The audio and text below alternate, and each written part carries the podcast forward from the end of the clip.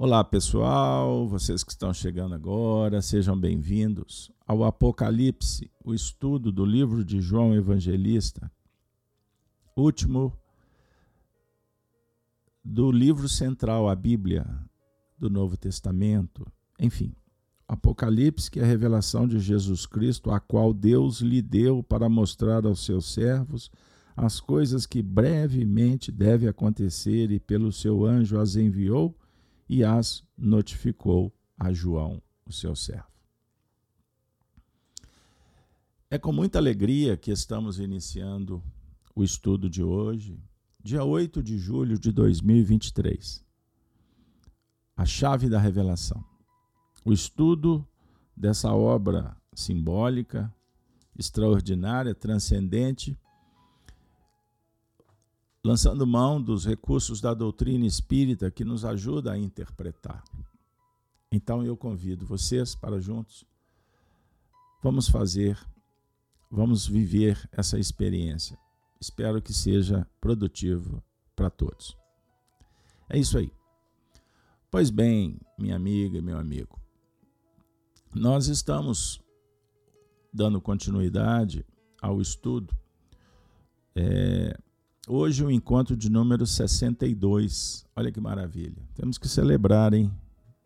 É, parabéns, parabéns. Parabéns você que está conosco aí há tanto tempo. Parabéns por você ter vindo. É isso aí. O esforço, espero que seja recompensado. Pois bem, então nós trabalhamos o Apocalipse por Honório, vamos trabalhando versículo a versículo, trazendo o pensamento que foi compartilhado no Grupo Emmanuel nos anos 2000 Belo Horizonte, sobre a coordenação do filósofo, amigo, professor espírita Honório Onofre Abreu.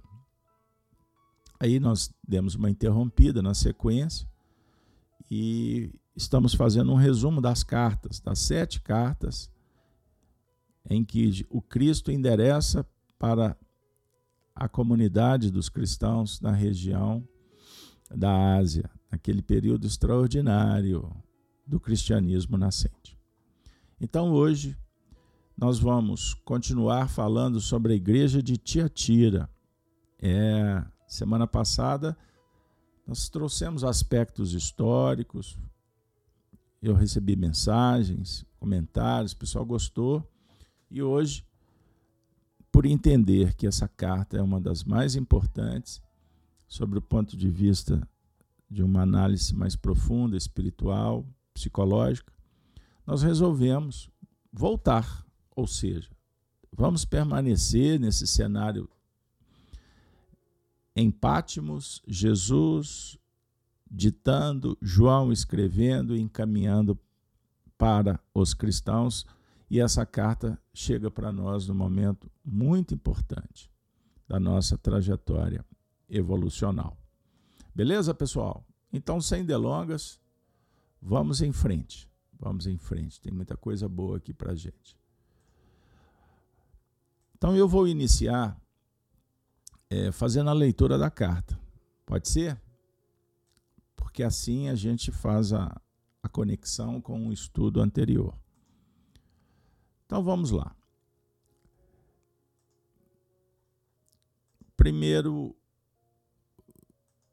primeiro versículo a ser lido é o capítulo 2, verso 18. E ao anjo da igreja de Tiatira escreve: Isto diz o Filho de Deus, que tem os seus olhos como chama de fogo e os pés semelhantes ao latão reluzente. Eu conheço as tuas obras e a tua caridade, e o teu serviço, e a tua fé e a tua paciência, e que as tuas últimas obras são mais do que as primeiras.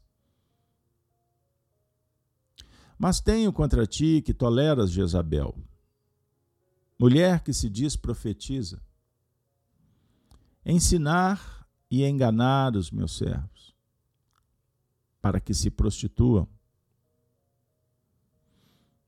e comam dos sacrifícios da idolatria. E dei-lhe tempo para que se arrependesse da sua prostituição. E não se arrependeu. Eis que a porei numa cama, e sobre os que adulteraram com ela virá grande tribulação, se não se arrependerem das suas obras.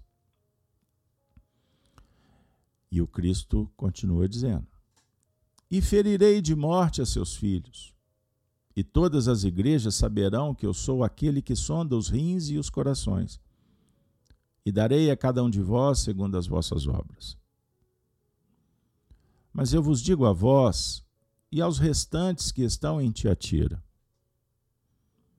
a todos quantos têm esta doutrina e não conheceram, como dizem, as profundezas de Satanás que outrora carga-vos, porém. Mas o que tendes, retende-o até que eu venha. E ao que vencer e guardar até o fim as minhas obras, eu lhe darei poder sobre as nações. E com a vara de ferro as regerá e serão quebradas como vasos de oleiro, como também recebi de meu Pai. E dar-lhe-ei a estrela da manhã. Quem tem ouvidos, ouça o que o Espírito diz às igrejas. É isso aí, pessoal. Vamos lembrar que o Apocalipse o livro da Revelação, ele dialoga numa dinâmica escatológica finalística. Fim do mundo, fim da vida. Não, não nesse sentido. Mas podemos interpretar sobre o ponto de vista das culminâncias que o Espírito vai em busca dentro de um cenário evolutivo. Então, desde o primeiro versículo, e disse Deus: haja luz, primeiro versículo do, do livro mosaico, portanto, o primeiro versículo de toda a tradição cristã judaica, que é o livro principal da vida, aonde temos os códigos da evolução espiritual e da relação com Deus através de Jesus Cristo e dos representantes das falanges espirituais da hierarquia divina no universo, nós temos, vamos dizer assim, todo o encaminhamento evolutivo do indivíduo e da coletividade. Esse é o ponto fundamental. E quando chegamos no Apocalipse, passando por todo o Antigo Testamento, os profetas, o Êxodo, atingindo as culminâncias extraordinárias do amor do Cristo que se revela, o Verbo se fez carne no Novo Testamento, com os quatro evangelhos, o Ato dos Apóstolos, as cartas, as cartas de Paulo, vejam bem, de Pedro, de João, de Tiago, chegando nesse movimento apocalíptico. Apocalipse significa tirar o véu, revelar. O cenário judaico-cristã é pródigo de revelações. A relação com o mundo espiritual, que depois de milênios chegou num ponto extraordinário com a chegada do Espiritismo, que dá prosseguimento, desenvolve face ao progresso que o homem foi desenvolvendo, adquirindo, enfim. Então hoje, nós, junto com os teólogos, os estudiosos, exegetas, mas com a colaboração do Espiritismo, podemos compreender o Apocalipse como um livro que aprova, reprova, instrui e promete. Então, aprovação, reprovação, instrução e promessa. E é extraordinário porque a carta a Tiatira, ela nós vamos encontrar esses quatro movimentos, quatro revelações que dimanam do alto. Isso é muito legal a gente pensar. Então, observemos. Eu vou voltar no texto, porque dá para a gente dar uma repassada rápida e trazer a continuação face à interrupção da última semana. Beleza? Então vamos lá.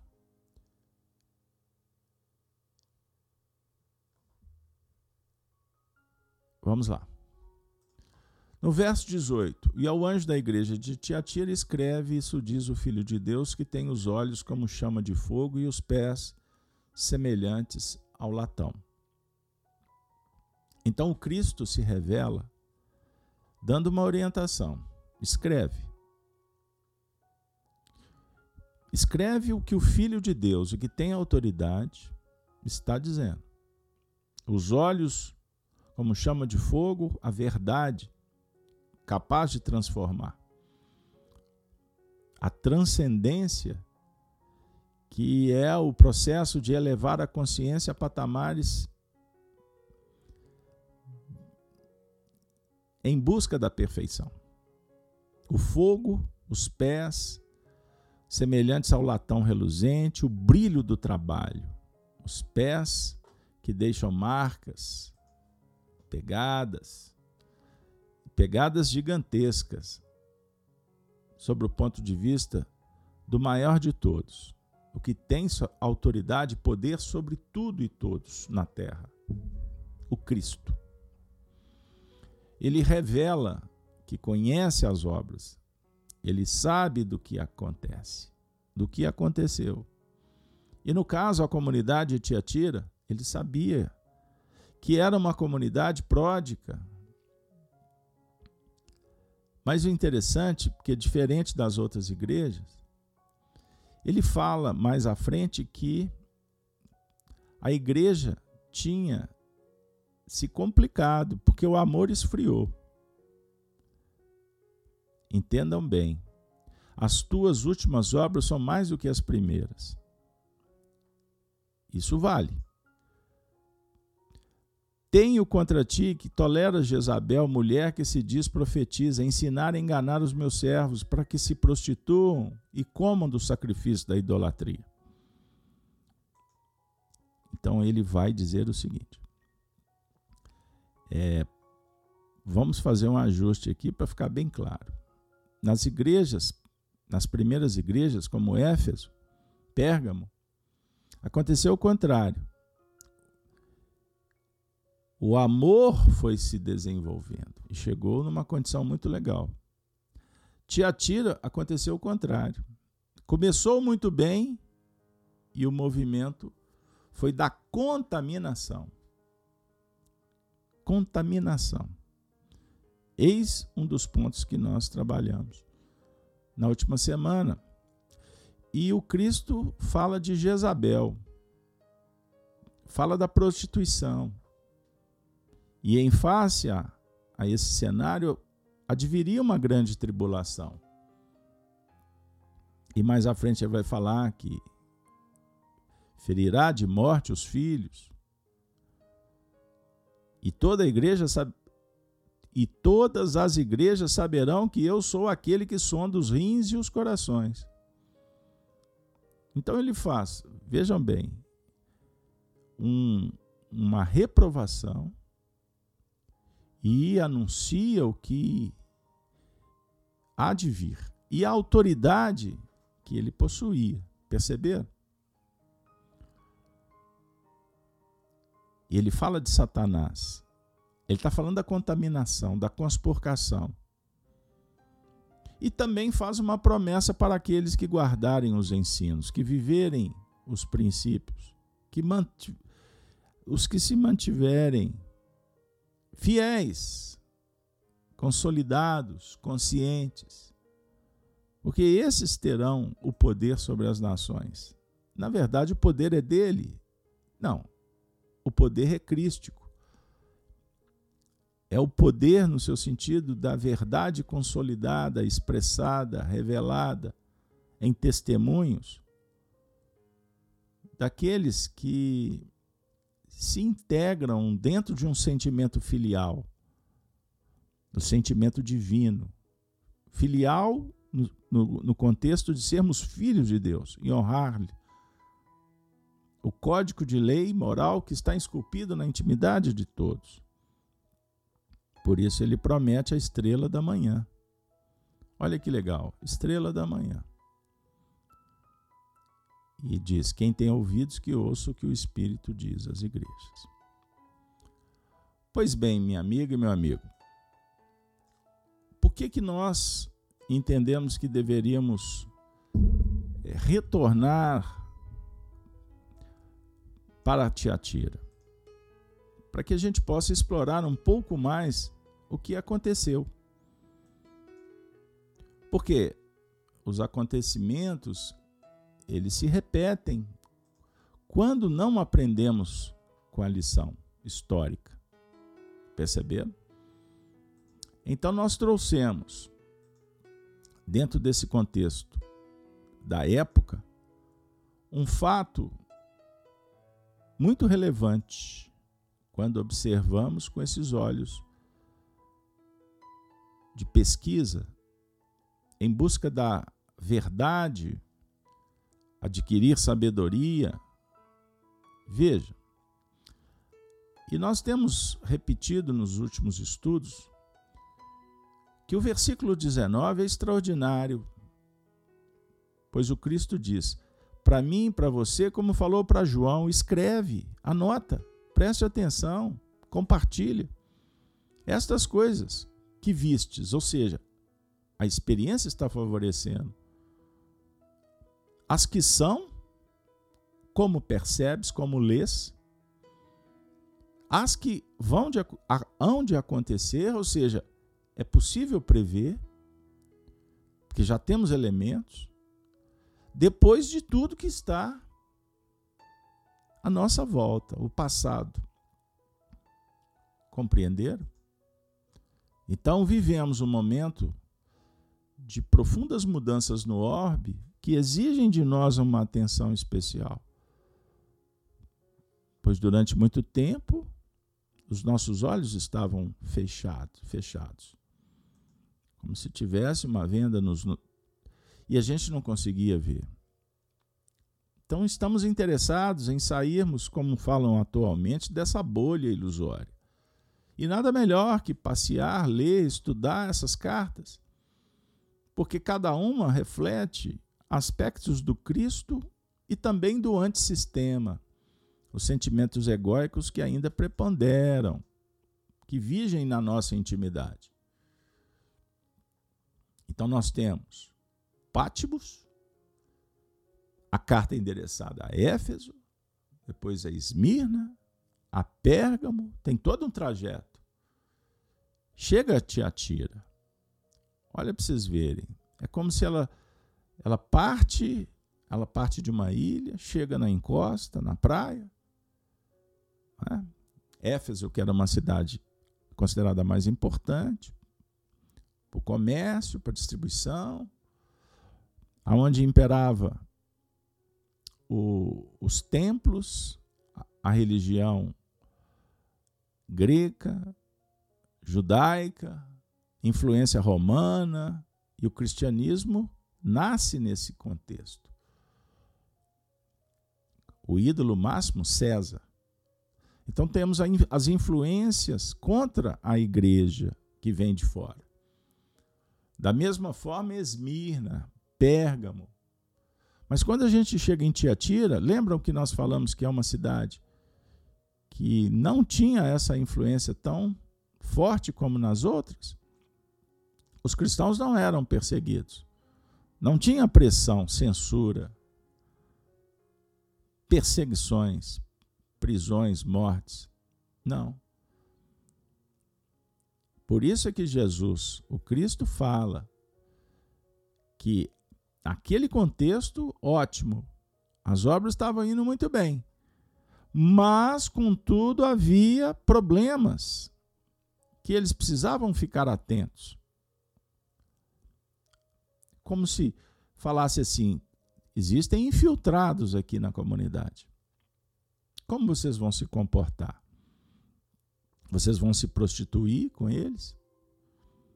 E aí Jesus cita Jezabel. E dentro desse contexto, você se lembra que nós trouxemos aqui aspectos da história? Falamos de Jezabel ou Isabel. É isso? Que era uma princesa fenícia e ela casa com o rei Acabe. Acabe era um rei de Israel. Então, ela se torna uma rainha consorte do reino de Israel. Ela era filha de Etibal, rei dos Sidônios. Qual é o significado do nome Jezabel? Vale pesquisar. É Baal, exalta, ou Baal é marido de, ou impuro. Aí que nós estamos já fazendo uma conexão com uma descrição histórica, imputando a Jezabel a pecha de prostituta, porque ela era amante do paganismo. Então tínhamos a religião de Israel, do monoteísmo, no caso, os fenícios cultuavam vários deuses, então havia aqui um choque cultural. Percebam bem.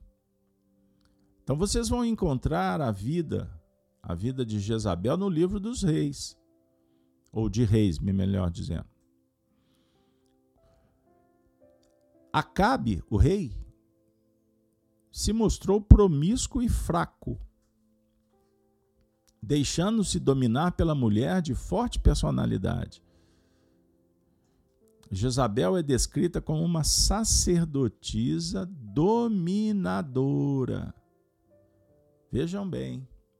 E potencialmente religiosa. E se denominava porta-voz dos deuses.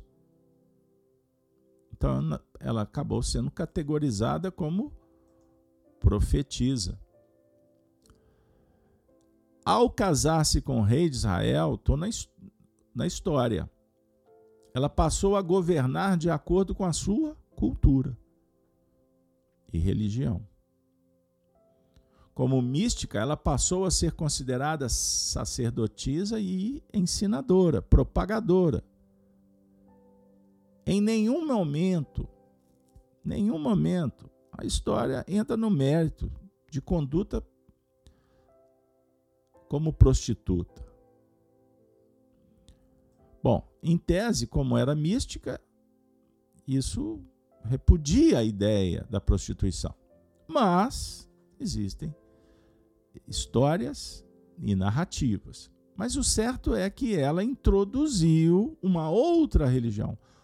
Ela trouxe uma outra cultura para o reino de Israel. Com Acabe, o marido, o rei, eles tiveram três filhos. Sob o ponto de vista maternal, ela teve uma conduta normal. Dona de casa, a mulher da época. Nada obstante, sua influência começou a ganhar corpo e sempre abalizada por Acabe, o rei. E ela foi crescendo, crescendo e superou os próprios rabinos e sacerdotes submetendo-os às suas ordens. Israel, que já é que já é teocrático, passou a adorar Baal e Jezabel. Cresceu politicamente e ordenava sobre o clero sacerdotal. Então observem como que as coisas foram acontecendo.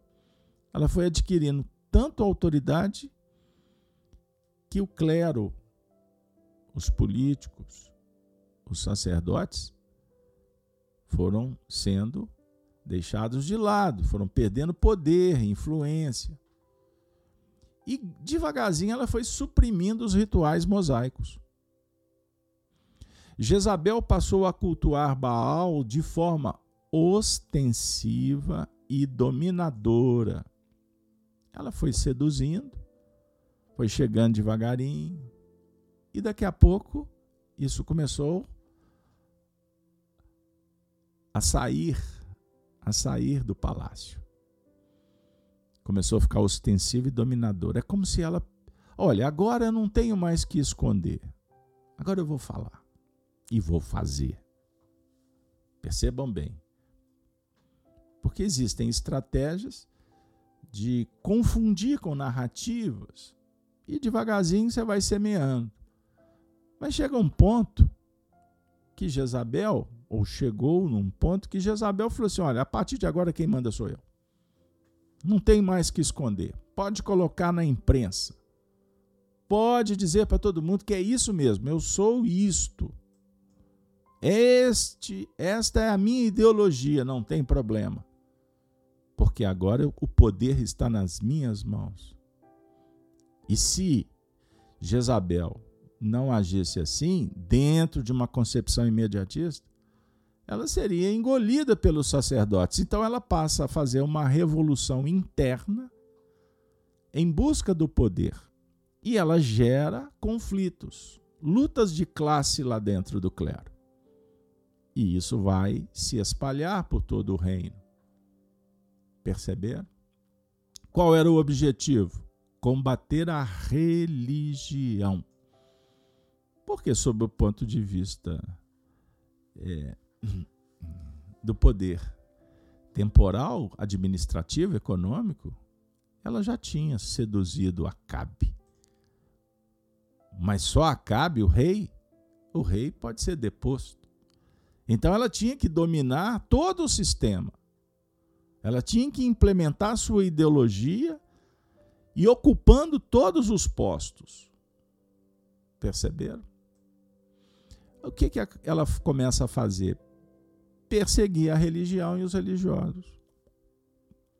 Perseguir a religião sob o ponto de vista de promover uma, a sua concepção ideológica, mas ela não se detém ela vai à caça dos seguidores para combater Deus e também tirar de cena os sacerdotes, os religiosos. Vamos fechar a sinagoga. Perceberam? Porque os religiosos seriam adversários e abririam os olhos do povo.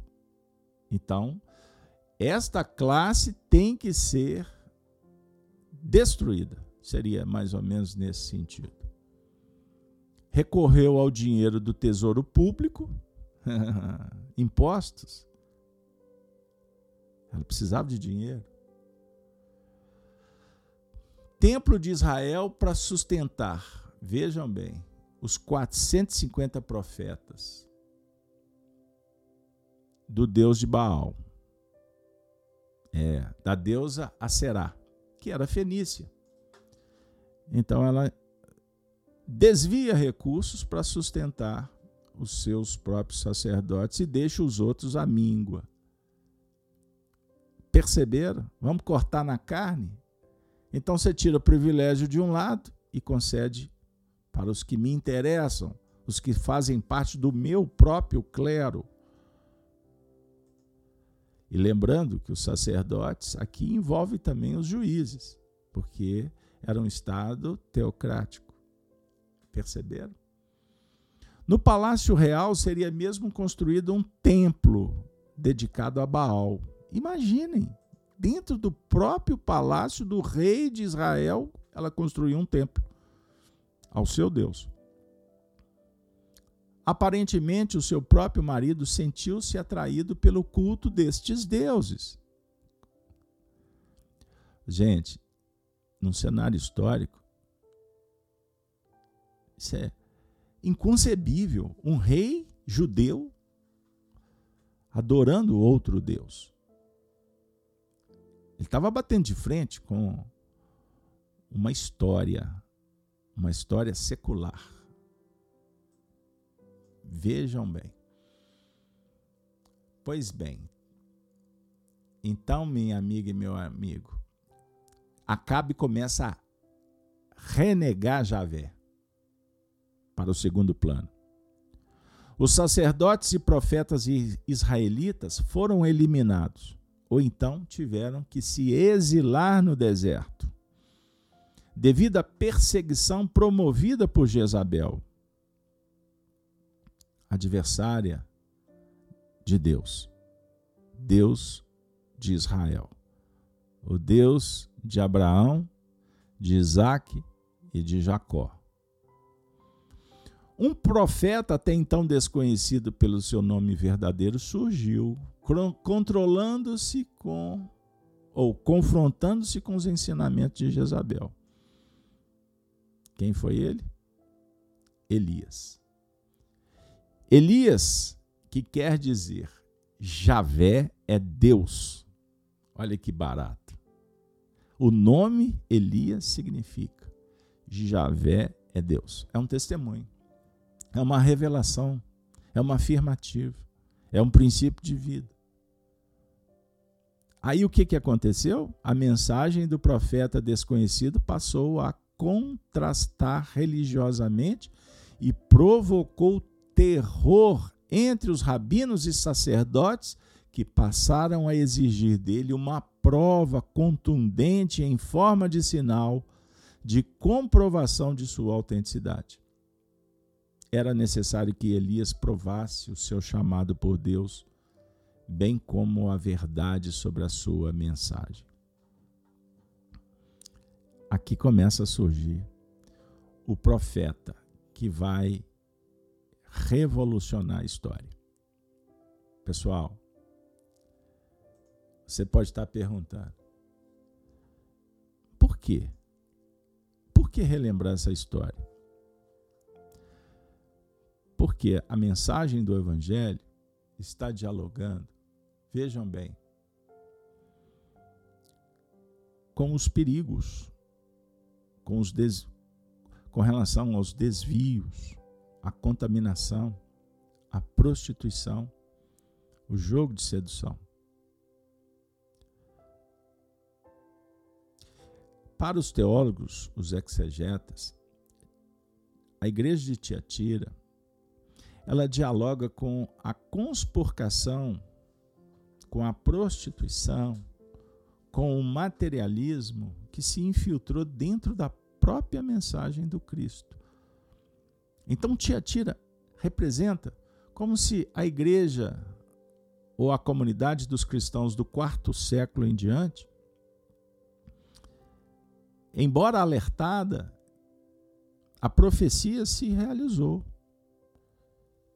E a mensagem do Cristo, portanto, foi extremamente alvejada, conturbada, adulterada, foi prostituída.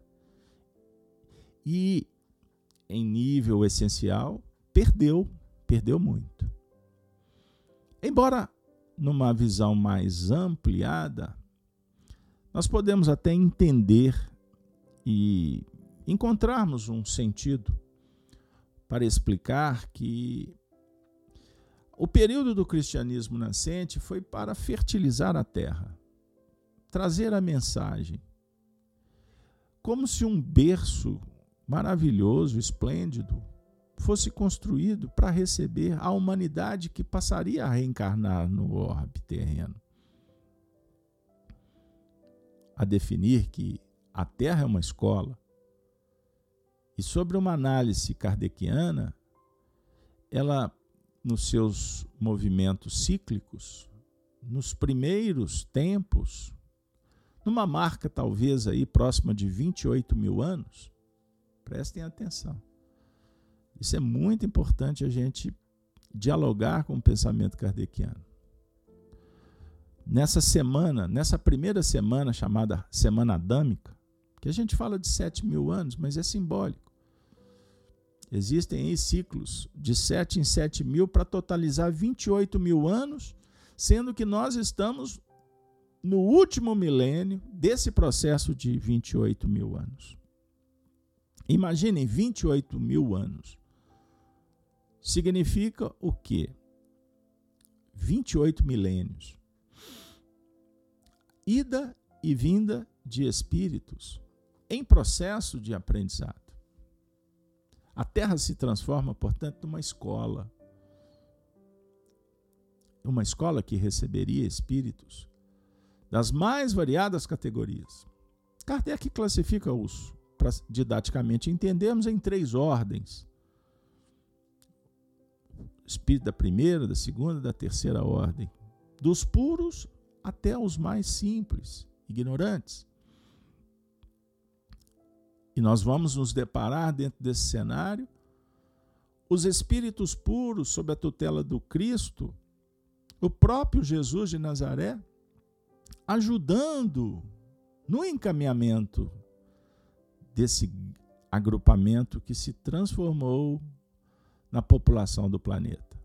Então sabemos em espiritismo que existem os encarnados e os desencarnados, mas não se limita apenas a um grupo, existe também influência de outros grupos, de outros planetas, porque há um intercâmbio. Ensinam os espíritos que vige no universo uma lei divina que é virtuosa de colaboração e ela é universal, ela não é setorizada. Embora nos pequenos grupos nós vamos desenvolvendo os costumes, as leis, as regras, mas em busca de uma sintonia com uma verdade apenas, com uma lei, porque não, que é a lei do amor. Então, o relativismo que o materialismo propõe, o niilismo que dialoga com que tudo tem a ver apenas com um contrato, com uma relação, com um comércio, distante de uma verdade universal, porque não existe nessa concepção.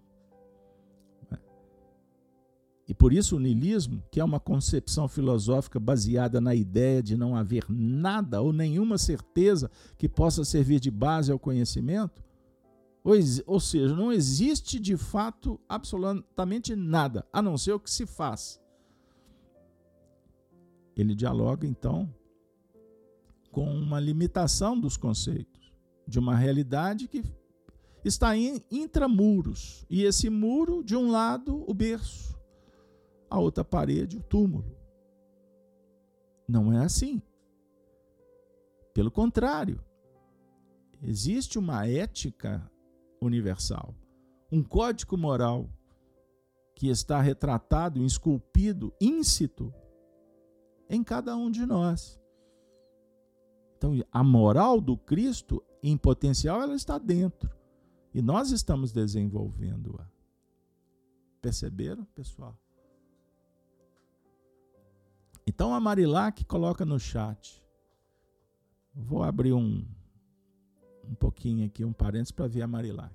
Ela está dizendo: Vindo de Éfeso até chegar a Tiatira, onde se estabelece o sentimento, lembrando o coração sendo a face, como diz Emmanuel, no pensamento e vida, e Tiatira é a chave do poder da fé que remove montanhas? Ela está fazendo uma pergunta. Eu não tenho dúvida disso. A chave para remover a diversidade, o limite, o materialismo. Perceberam? Mas voltando, tá? Para mim não perder a sequência. Tiatira é um diálogo extraordinário com o que aconteceu no, no reino de Acabe. Jezabel é o sentimento egóico que chegou para impedir a manifestação da luz. Então, o, os sentimentos egóicos, sejam mascarados ou evidentes, eles precisam de ser inteligíveis, compreendidos, para que ele não não sejam pedra de tropeço como Jezabel foi para Acabe, para o reino, para ela mesma.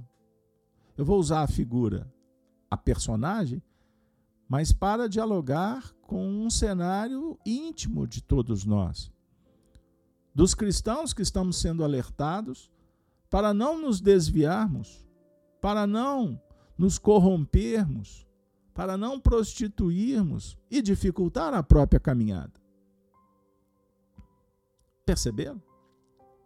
E como eu estava falando anteriormente sobre a Bíblia, o cenário mosaico, eu falei das tradições judaicas, falei do cristianismo nascente, falei do espiritismo como sequência de revelação, falei da chegada de espíritos para o planeta escola, que se torna também hospital e cárcere, porque dentro desse contexto de bilhões e bilhões, próximo de próximo de 30 bilhões de espíritos, imaginem oito, oito estão por aqui pisando na terra.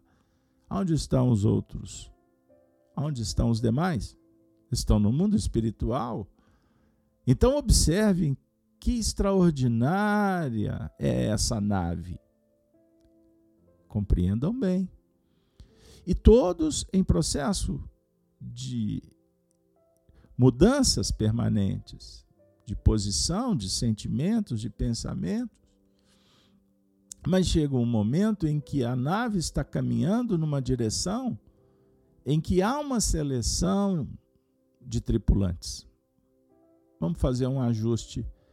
Para navegarmos na filosofia estrutural, universal, cristã, metafísica, espiritista, como queira, espiritualista, para que a filosofia possa nos conectar com a prática, que tem que ser colada no dia a dia de cada atitude, que tem que dialogar com o progresso a representar a retirada de tudo que não é humano, que impede a navegação por esse mar de oportunidades benditas que Deus nos concede para a alvorada do reino, para a chegada do evangelho em nível do coração.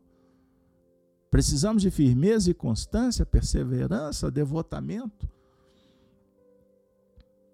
E observe que na seleção de valores, tudo isso, tudo isso se repete, se repete, se repete.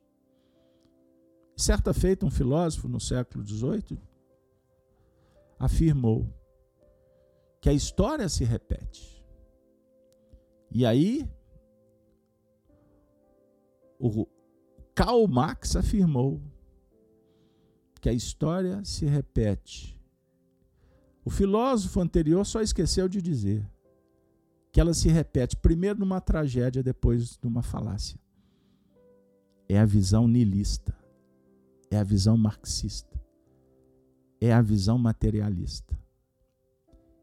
E Jezabel chega dentro de um propósito sedutor para contaminar, para impedir, para gerar o mal. O mal, sob o ponto de vista filosófico, é a ausência do bem. para atacar o bem, para conspurcar os princípios,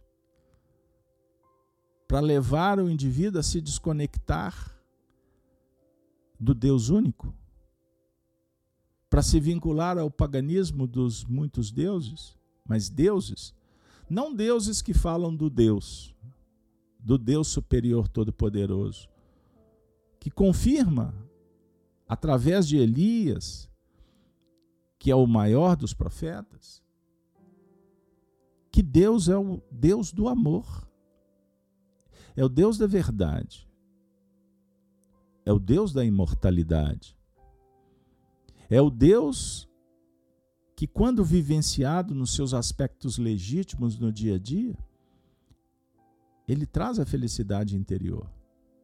Ele cuida, ele trata, ele liberta, mas não pela teoria da libertinagem. Entendam bem. Porque a, a teoria da libertinagem ela é aplicada na terra com o cunho político. Sabiam disso? Propõe resolver os problemas da injustiça social pela mudança radical das estruturas do mundo, que na verdade são estruturadas de erros, do mal, da corrupção, da prostituição, a definir que a mudança ela tem que acontecer no cenário de fora, enquanto a mensagem do Cristo dialoga com a vivência da lei natural, conforme a consciência. Portanto, a mudança não é de fora, é de dentro. Perceberam como o materialismo ele é muito atraente? Perceberam como o materialismo ele é dissolvente? Ele é dissidente? E ele diz assim: mude a estrutura aí de fora, porque está tudo errado, é tudo injusto. Mas desconecta o indivíduo do que realmente ele tem que fazer. Por isso é que, para o materialista, Jesus foi apenas um homem. Foi um, um homem, um filósofo. Para o religioso materialista, ele foi um profeta. Mas um profeta sanguinário revolucionário. Porque ele veio para bater de frente contra o sistema. E a salvação para o religioso dogmático, materialista, a salvação está no mundo. Então a teologia é da prosperidade da religião no mundo. Mas qual religião? do interesse pessoal. Então o homem vai mudar por ele mesmo. E não mudar abraçando os princípios que estão para além do reinado da terra. Mudar com a proteção divina, mudar com os exemplos fundamentais para ajudar na definição dos modelos, das preferências, mudar aprendendo com a história, com a tradição, e não com a história apenas imediatista, mas a história sobre o ponto de vista dos símbolos que ela nos oferece. Símbolos de heroísmo, símbolos de virtude, de bondade, de caridade despretensiosa? Compreenderam? Então o homem não pode salvar a si próprio, anulando, por exemplo, o exemplo sacrossanto da redenção do Cristo, que nasceu e conquistou a sua própria cruz. Essa frase é forte selecionada aqui a dedo para compartilhar com vocês. Porque a vida do Cristo, o símbolo, prestem atenção. O que os nossos irmãos católicos tratam como o símbolo do, eles falam do mistério pascal, é de uma beleza extraordinária, que para nós não é apenas um símbolo, é a realidade. Mas iluminada pelo Cristo, que é o seu nascimento, a sua vida, a sua morte, a sua transcendência tratada como ressurreição. O homem justo, perseguido, mas no seu sentido de incompreendido, e não tratando como uma luta de classe em que os poderosos sempre oprimem, destroem, matam, gerando uma inconsistência, uma contradição que precisa de acabar.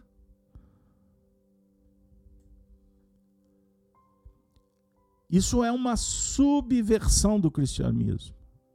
Subversão radical do cristianismo. Que o cristianismo ele está simbolizado tanto prestemos atenção na manjedoura da humildade, da simplicidade, do amor, mas da transcendência, porque o Cristo veio do mundo espiritual. O Cristo foi anunciado. E não pode, por mais que tentem um, existir uma nova hermenêutica que relativize isso. Porque é tirar o poder do espírito. É tirar de você a sua condição de filho do Altíssimo, um espírito imortal que possui um potencial em sua alma e que vai sendo trabalhado gradativamente.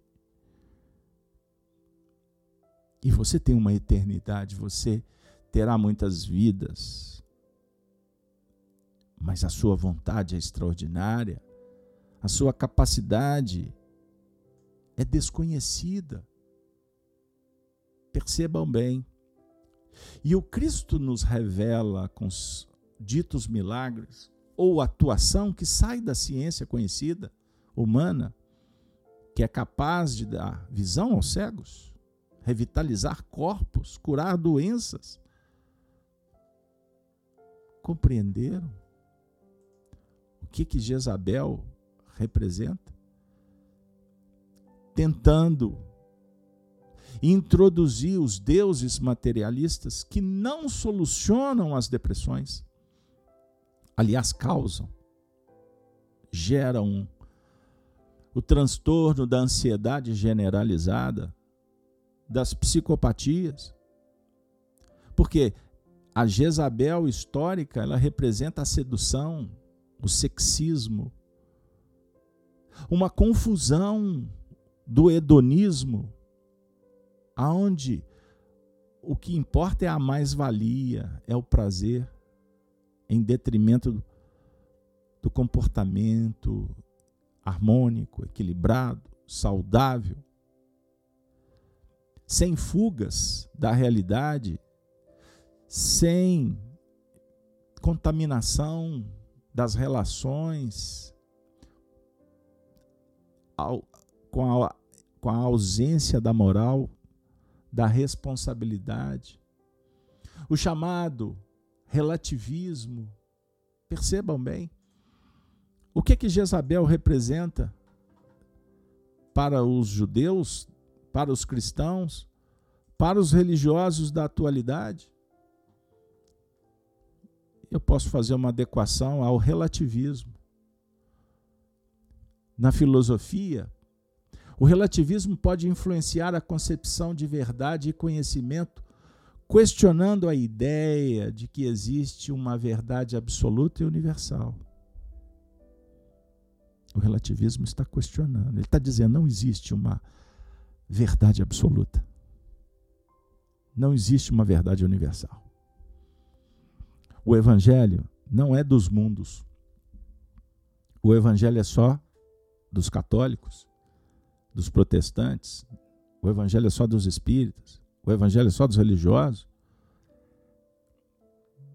o Antigo Testamento é só dos judeus, dos muçulmanos, dos espíritas, mas não é nosso. Na antropologia e sociologia, o relativismo cultural pode levar a uma compreensão mais ampla e respeitosas das diferenças culturais e valores.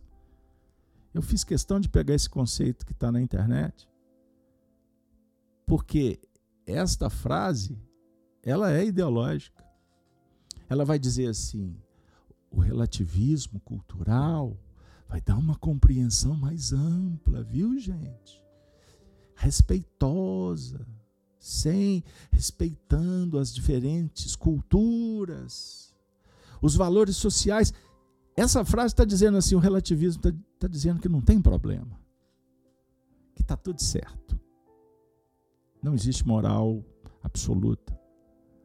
Não existe, não existe, não existe uma concepção da verdade suprema. Vai de encontro ao chamado etnocentrismo. Sabe o que, que significa? Sabe o que, que significa o etnocentrismo? traz uma ideia de julgamento e hierarquia de civilizações. O relativismo cultural procura considerar costumes e tradições como frutos de uma cultura específica. Igualmente, não leva em conta critérios morais de certo e errado ao estudar essas culturas. Então, o certo e o errado não podem ser uma ideia preconcebida. Porque senão eu não vou conseguir estudar aquelas culturas, não vou me adaptar a estas culturas. Vocês estão vendo aqui a pegadinha do materialismo? O que é o certo? Bom, o certo e o errado tem a ver com a concepção de cada um, com a maturidade espiritual. Tudo bem. Mas a partir do momento em que se coloca em, em questão o invadir o espaço do outro, o fazer o outro que não gostaria que o outro te fizesse, é quebrar a estrutura do universo. Perceberam? É destruir todos os princípios da lei divina e natural, substituindo por um regramento humano. O que impera é a lei humana, não é a lei divina. Vocês estão entendendo a contraversão na base estrutural do próprio cristianismo? Perceberam como que Jezabel entrou em cena? Então, o que importa é a interpretação. E o que é interessante, dentro do cenário materialista, que o povo torna-se um conceito aposto ao de hierarquia e em antítese de todas as instituições indicadas como força de opressão. O que, que significa isso? Que o reino de Deus não deve ser compreendido espiritualmente, nem universalmente. Deve ser compreendido em forma partidária e voltado para a praxe. O que importa é o povo. A vontade do povo não é a hierarquia, a organização, a ordem. Perceberam como que Jezabel entra em cena? Você enfrenta isso no dia a dia? Você lida com isso na atualidade dentro de sua casa? A hierarquia não tem mais poder? A mensagem intrínseca se revela dentro desse cenário do, do, do chamado materialismo. Perceberam?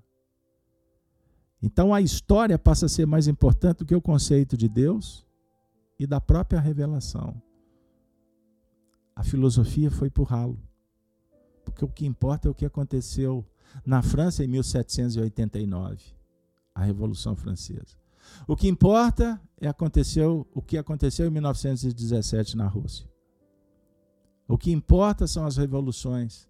O que importa é o movimento que mudou o cenário humano. O que importa são as coisas que aconteceram no solo daquela ou da outra re região. Porque, na verdade, também importa que acabe o nacionalismo, o patriotismo, que acabe tudo isso, para que haja um só rebanho guiado pelos mesmos controladores revolucionários. Perceberam? Compreenderam o porquê que as religiões estão sendo atacadas? Por que, que os sacerdotes em todos os níveis são perseguidos?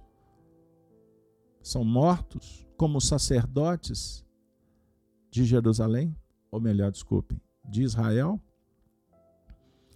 E, e na época surge Elias, Elias com um poder mediúnico extraordinário para dizer, inclusive para os próprios sacerdotes de Israel, que eles de alguma forma se contaminaram.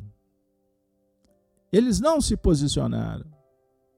Eles enveredaram, eles fizeram política, eles de alguma forma, eles não se interessaram em abrir os olhos. Por isso eles foram mortos, perseguidos, trancados. Os seus recursos de sobrevivência foram retirados. Como se nos dias de hoje, taxação, impostos, perseguição para todos aqueles que não fazem parte do culto de Baal, que não estão vinculados, matriculados na cadeira do poder de Jezabel. Acabe. Acabe não mais era o rei. Ele tinha coroa, mas ele não representava a vontade do povo. Vocês estão entendendo? Dá para a gente mensurar, por exemplo, a dor, o descompasso, a desilusão dos verdadeiros judeus daquela época, dos israelitas, melhor dizendo. Porque aqui o reino não mudou, mudou os poderosos. O clímax, a disputa estava no clero, no alto e no baixo clero, como queira. Perceberam? É a ideia. Contaminar, destruir, minar.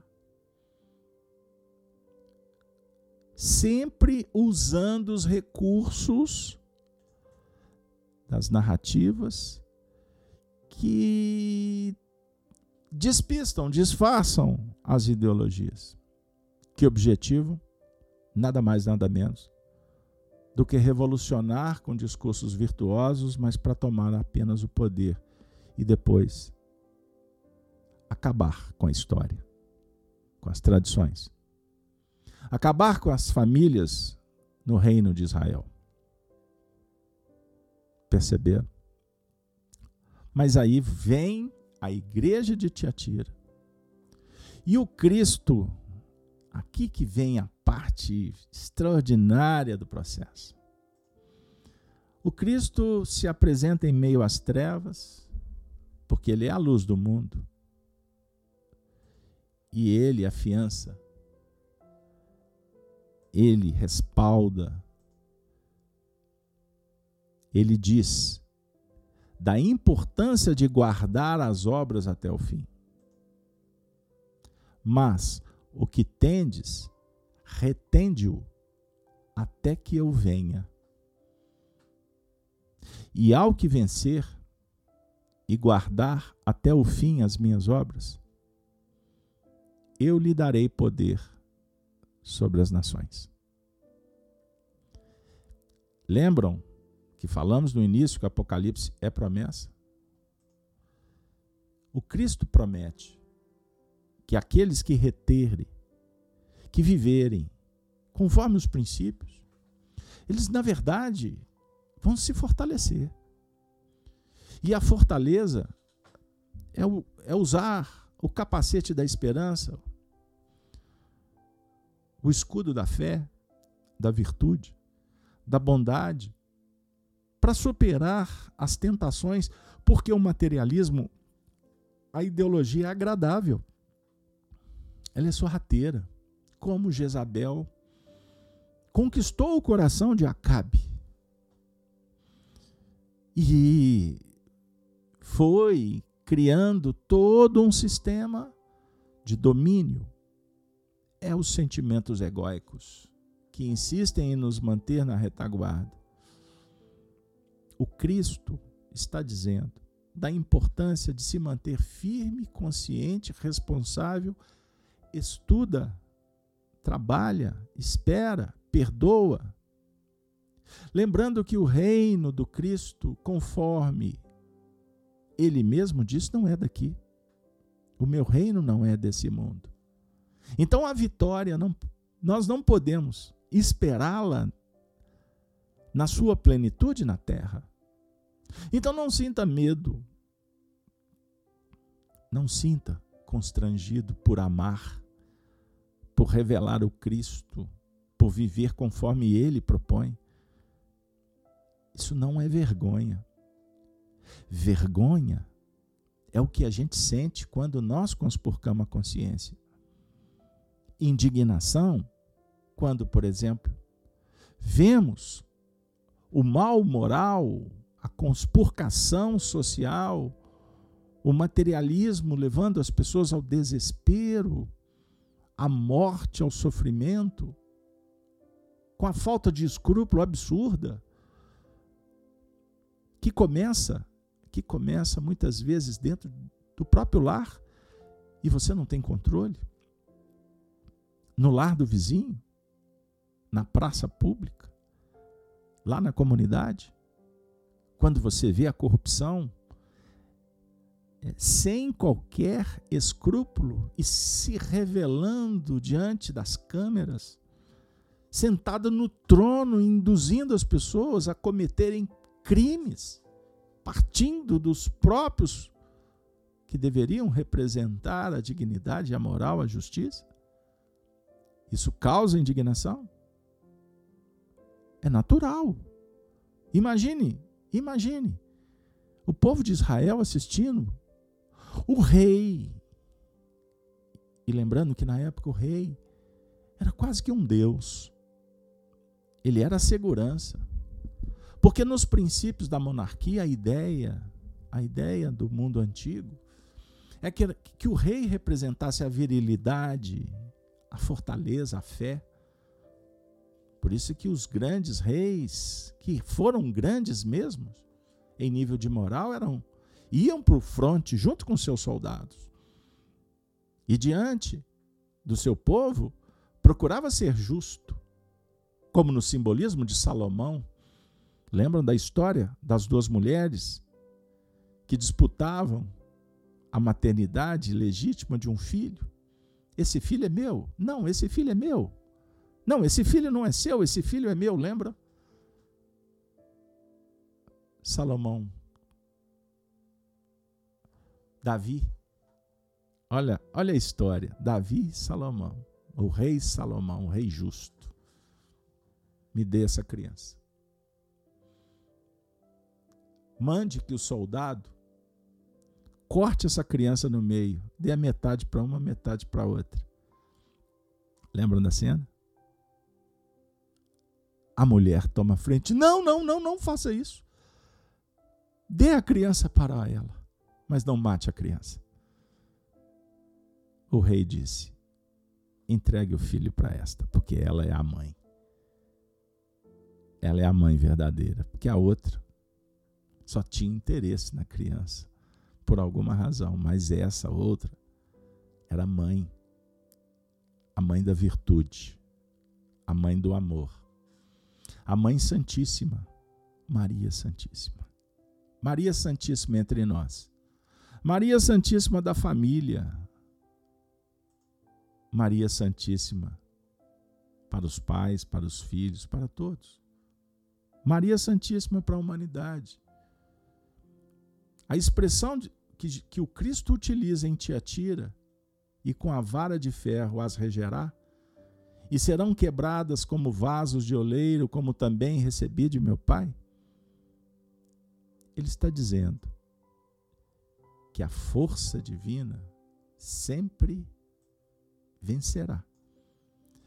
No tempo de Acabe, a sensação que o povo estava tendo era que o reino não tinha mais solução.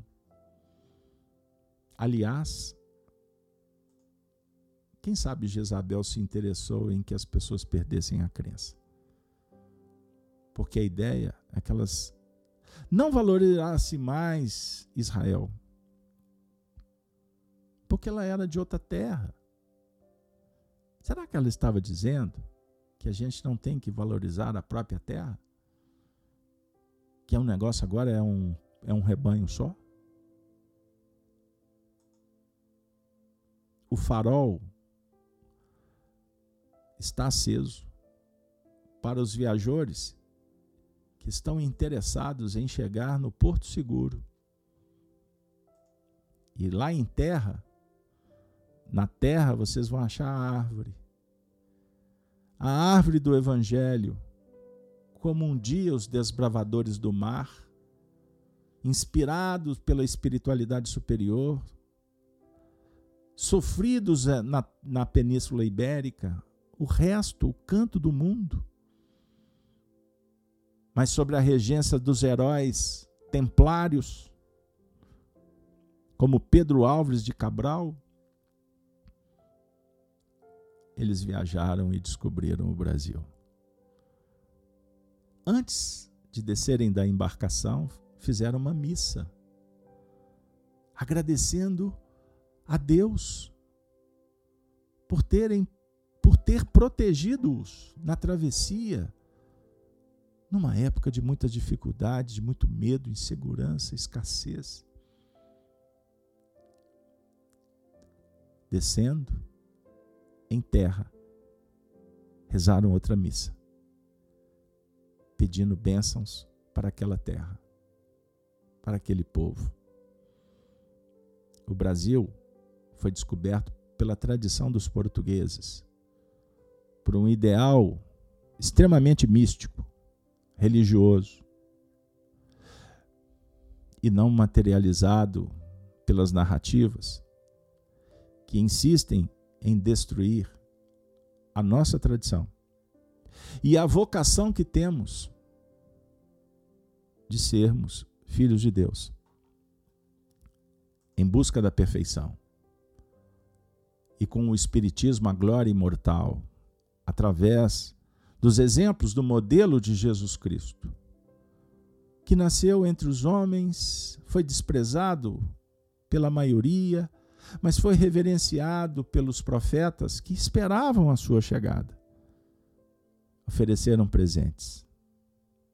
Maria e José são duas almas extraordinárias, escolhidas pelo mundo espiritual superior como almas que receberiam a sagrada missão. Emmanuel, no livro Pão Nosso, através da mediunidade de Francisco Cândido Xavier, na lição 121 Montouro, diz assim: Se José da Galileia ou Maria de Nazaré simbolizam terras de virtudes fartas, o mesmo não sucede aos apóstolos, que a cada passo necessitam recorrer à fonte das lágrimas que escorrem do montouro de remorsos e fraquezas, propriamente humanos a fim de fertilizarem o terreno empobrecido de seus corações.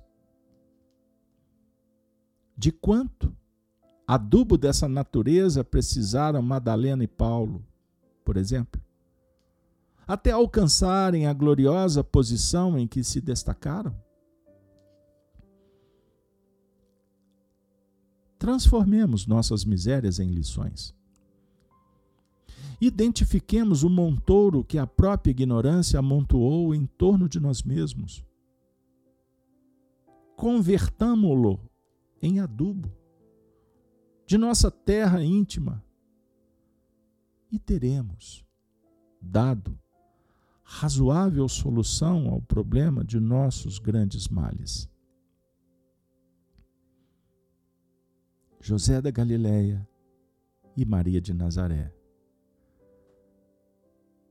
simbolizam terras de virtudes fartas. Os apóstolos representam a humanidade em busca do aprimoramento. Em meio aos montouros, às dificuldades, o orgulho, o egoísmo, o pedregulho da ambição, do sensualismo, do hedonismo. Os apóstolos são aqueles que já se graduaram, embora ainda muitos distantes, das virtudes de José e Maria. Mas os apóstolos vêm aos nossos encontros diretamente para o seu endereço, abraçar o teu coração, você e os teus, para mostrar o valor da escola, a escola da vida e dizer que está na hora da matrícula. O ano está começando. Uma nova era, uma nova etapa. Com o Cristo, a vida abre infinitas possibilidades. Sem o Cristo, sem a fé, um barco à deriva. Sujeito às intempéries, às tempestades, às dificuldades, às ondas revoltas do mar. Com o Cristo, princípio, moral, ética, amor, transcendência. Sem o Cristo, a vida, a vida perde realmente o sentido. Pense nisso. Com Cristo, a dificuldade, medida de avaliação. Dor, sublimação. O erro, experiência. Sem o Cristo, as portas fechadas, a doença instaurada, a perda do ente querido, a tragédia. E como eu citei, a repetição de mentiras por parte dos confusionistas, que conseguiram, em tese, o que se propuseram, tomar o poder. Mas o poder é temporal. Para Deus, o tempo e acontecimentos que surpreendem o, os homens que brincam de viver, que insistem em percorrer os sendais que os levarão, que levarão a todos ao vale das sombras e da morte. O materialismo propõe a heresia, a, a heresia o combate ao mundo espiritual, como se pudessem como se nós quiséssemos esquecer que o sol existe. Discursar que não temos consequências é o mesmo que cavar a própria cova, mas cada um segundo suas obras. Com o Cristo, eu quero, eu devo, eu posso, iluminado pelo amor com Cristo, eu descubro que o que eu quero, nem sempre eu devo. Algumas vezes eu devo, mas não posso. Sem o Cristo, o que eu posso, nem sempre eu quero. Frequentamos o Apocalipse pelos sábados. E parafraseando os filósofos do bem, eu diria. Eu digo. Apocalipse não é para quem precisa, é para quem está disposto. O Evangelho nos convida para uma vida renovada, mas é necessário inspiração, motivação, amor.